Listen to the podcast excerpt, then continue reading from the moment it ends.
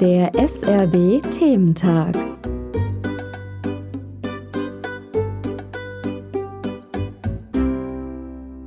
Heute Frauentag. Die Benachteiligung und Diskriminierung der Frauen hatte eine lange und nicht nur kirchliche Tradition. Dort war und ist sie aber besonders stark. Um mehr über die Entwicklung und Legitimation des Frauenbildes in der Kirche zu erfahren, sprach ich mit Ann-Kathrin Gesslein von der Interessengemeinschaft feministischer Theologinnen der Deutschschweiz. Welches Frauenbild vermittelt die Bibel? Die Bibel ist ja kein einheitliches Buch. Die Bibel ist eine Bibliothek, also eine Sammlung von über 70 Büchern und die stammen ja aus ganz unterschiedlichen Zeiten. Einige Texte der Bibel sind ja sehr alt, also fast 3000 Jahre alt und andere sind so aus den ersten zwei Jahrhunderten nach Christus und die Texte kommen aus unterschiedlichen geografischen Räumen und je nach Art oder Herkunft dieser Texte treten dort auch andere Frauenbilder entgegen. Wenn man zum Beispiel Gesetzestexte anschaut im Alten Testament, da gibt es sehr archaische Texte. Da geht es um Opferungen, um rituelles Handeln, um die Fragen von Reinheit und Unreinheit. Und in Bezug auf Frauen spielt zum Beispiel Menstruation eine Rolle, dann das sexuell korrekte Verhalten von Frauen. Da geht es um Heiratsregeln innerhalb einer Familie oder einer Sippe. Und diese Texte, die wirken oft sehr streng, es werden Strafen angedroht. Das sind auch die Texte, die problematisch hinsichtlich von homosexuellen Handlungen sind. Und dann gibt es aber auch Frauenerzählungen im Alten Testament, die jetzt verglichen mit anderen Texten aus dieser Zeit sehr modern wirken. Und es gibt auch biblische Bücher, die ganz alleine Frauen und ihrem Wirken zugeschrieben sind. Die haben dann sogar einen solchen Titel.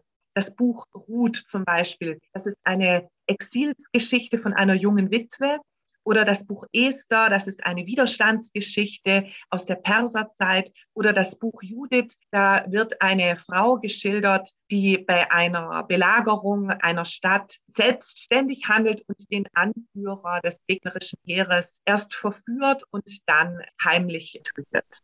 Im Neuen Testament dann sieht man, dass Frauen jetzt vor allem im ganzen Wirken von Jesus eine sehr, sehr wichtige Rolle spielen. Das ist nicht nur die Maria, seine Mutter, das sind auch die ganzen Frauen, die Jesus begleiten. Da ist die Rede von Maria Magdalena, sie spielt eine wichtige Rolle. Die Frauen begleiten Jesus bis unter das Kreuz. Und es gibt sehr viele Erzählungen, wo Jesus auch Partei ergreift für Frauen und die Frauen gegen die religiösen Vorschriften der damaligen Zeit verteidigt. In den Texten dann aus den, also in diesen allerjüngsten Texten dann wieder, wird diese emanzipatorische Handschrift dann aber wieder abgeschwächt. Und hier merkt man, die Gesellschaft, in der sie gelebt haben, war sehr patriarchalisch ausgerichtet. Und so sind dann eben auch Passagen zu erklären, wenn es dann heißt, das Weib habe in der Kirche zu schweigen. Das wird ja heute auch immer wieder angeführt, wenn man gegen das Predigtrecht von Frauen etwas sagen möchte. Für uns in Europa ist dann noch wichtig, dass die germanische Kultur, die hier herrschte, als die Christianisierung kam, einen nicht wirklich besseren Status für Frauen hatte. Also die christliche Kultur hat hier gesellschaftliche Situationen vorgefunden, wo eben auch die Frau Besitz des Vaters oder der Sippe des Vaters war. Und das ist ganz spannend. Wir sehen das heute noch die kirchliche Eheschließung zum Beispiel ist also aus katholischer Sicht ein Sakrament, dass sich die Eheleute gleichberechtigt gegenseitig spenden. Aber die meisten Menschen, die heute kirchlich heiraten möchten, haben so ein Bild im Kopf, dass die Frau am Arm ihres Vaters in die Kirche geleitet wird und dann vor dem Altar vom Vater an den Ehemann sozusagen übergeben wird. Das ist aber ein germanischer Brauch und das hat überhaupt nichts mit den christlichen Grundlagen für eine Eheschließung zu tun.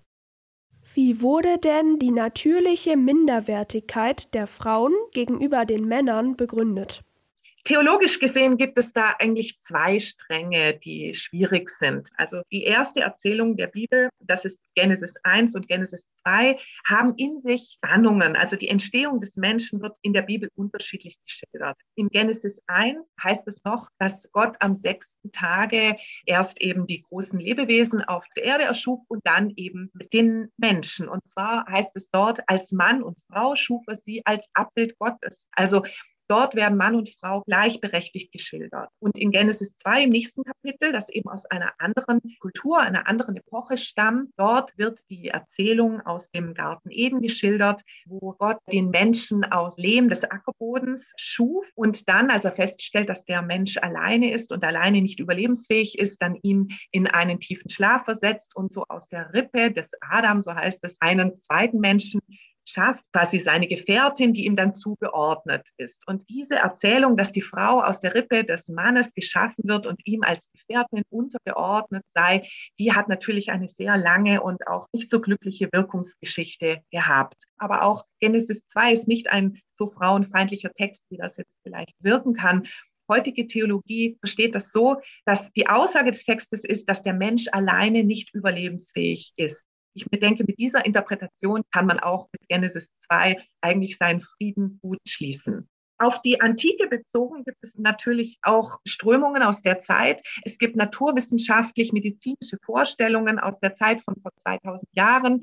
Die haben sich zum Teil bis weit ins Mittelalter und auch danach gehalten, dass die Frau gewissermaßen nur so eine Art Gefäß ist, die empfängnisbereit abwartet und dass es unbedingt den männlichen Samen braucht, der dann den Mensch zeugt. Also diese Vorstellungen hatte man sehr lange und aus diesen Vorstellungen heraus hat man dann auch eine Unterordnung Behandlung oder Minderwertigkeit der Frau abgeleitet. Wie hat sich die Rolle der Frau in der Kirche im Laufe der Zeit verändert? Vielleicht muss man so sagen, auf Europa bezogen ist es sehr schwierig, von einer Rolle in der Kirche zu sprechen, ohne die Rolle in der Gesellschaft mit anzuschauen. Man kann vielleicht sagen, bis vor wenigen Jahrhunderten war ja, waren ja Kirche und Gesellschaft in Europa so eng miteinander verbunden, dass es wie nicht unabhängige Entwicklungen voneinander gab. Wenn religiös eigenständiges Leben konnten Frauen während der letzten zwei Jahrtausende eigentlich immer führen. Die meisten oder in den meisten Fällen geschah das aber in geordneten Strukturen, also in, in sogenannten Ordensgemeinschaften oder in Klöstern. Und dort durften Frauen sich auch untereinander organisieren, aber sie unterstanden immer noch der geistlichen Führung durch einen Abt oder durch einen Priester. Und das ist jetzt zum Beispiel heute ein Thema, wo man sagt, auch Frauen, die ein religiöses Leben führen möchten, sollen und dürfen das in Eigenständigkeit unabhängig machen und brauchen nicht eine Art, eine Art männlichen Aufpasser oder Betreuer oder Führer.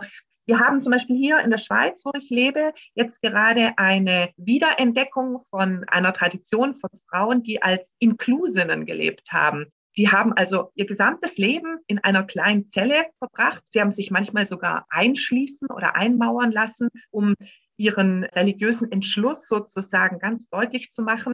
Diese Frauen konnten zum Teil auch lesen. Viele dieser Frauen wurden auch verehrt. Und das ist zum Beispiel ziemlich vergessen worden, weil das mit der Reformation aufgehört hat. Die Reformation hat diese Art von religiösem Leben ein Ende gesetzt. In der Reformation war es dann so, dass viele Klöster aufgehoben wurden.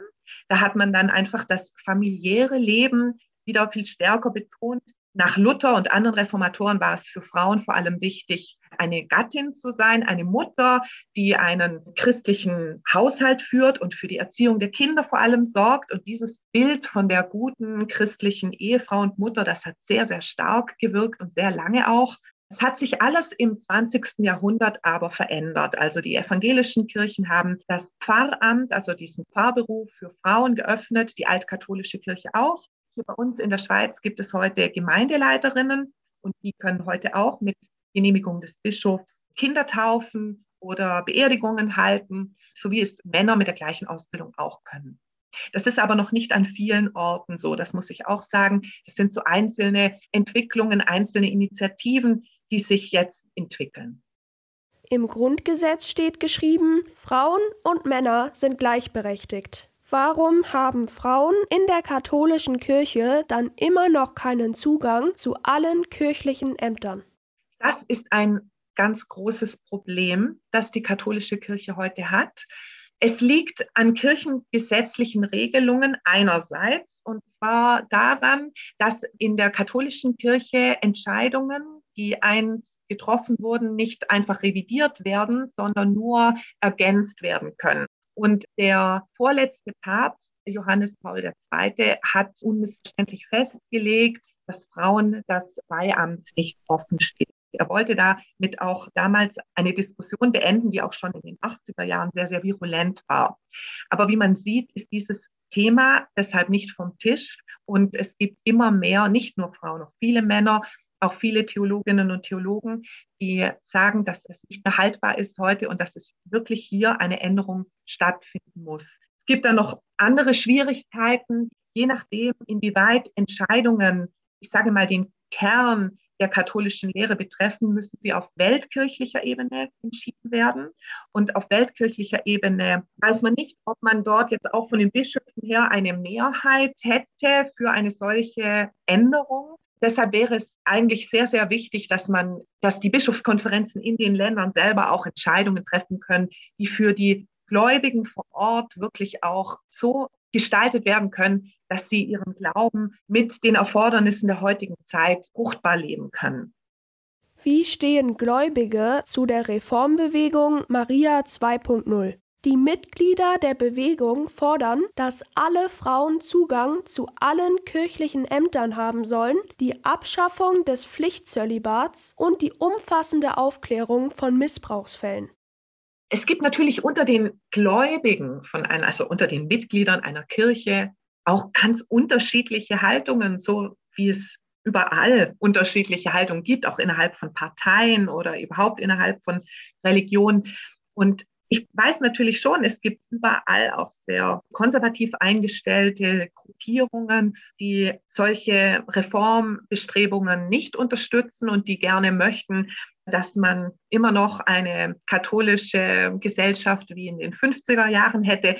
Meiner Einschätzung nach ist das sicher nicht die Mehrheit in Deutschland. Es ist auch nicht die Mehrheit in der Schweiz. Aber interessant ist jetzt gerade bei der Reformbewegung Maria 2.0, das ist eine Bewegung, die aus Kirchenmitgliedern herauskommt. Also es ist eine Bewegung, die wird von engagierten und gläubigen Frauen getragen, von Frauen, die sich Jahre, Jahrzehnte, vielleicht ihr Leben lang schon in der Kirche engagieren und die auch jetzt noch dabei sind, die nicht einfach sagen, ich trete aus, sondern die sagen, ich bin Teil dieser Kirche und ich bin nicht einfach nur ein Schäfchen, auf das man verzichten kann. Und diese Frauen, die muss man auch aus Sicht der Kirchenleitung sehr ernst nehmen. Da kann man nicht sagen, ja, das sind einfach Kirchenkritikerinnen, die sollen doch gehen, das geht uns nichts an. Das sind die Frauen, die Menschen, mit denen das christliche Leben lebt und funktioniert.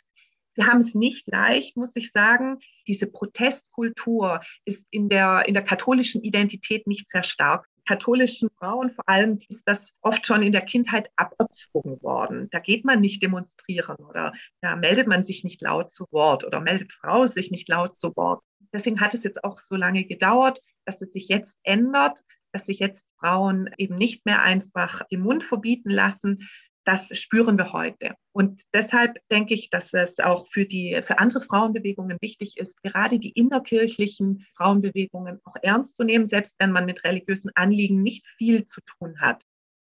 Dann danke für das Interview. Ja, dann einen schönen Tag Ihnen noch. Am Mikrofon war Lisa Aretz und ich sprach mit Ann-Kathrin Gesslein, Radio SRB.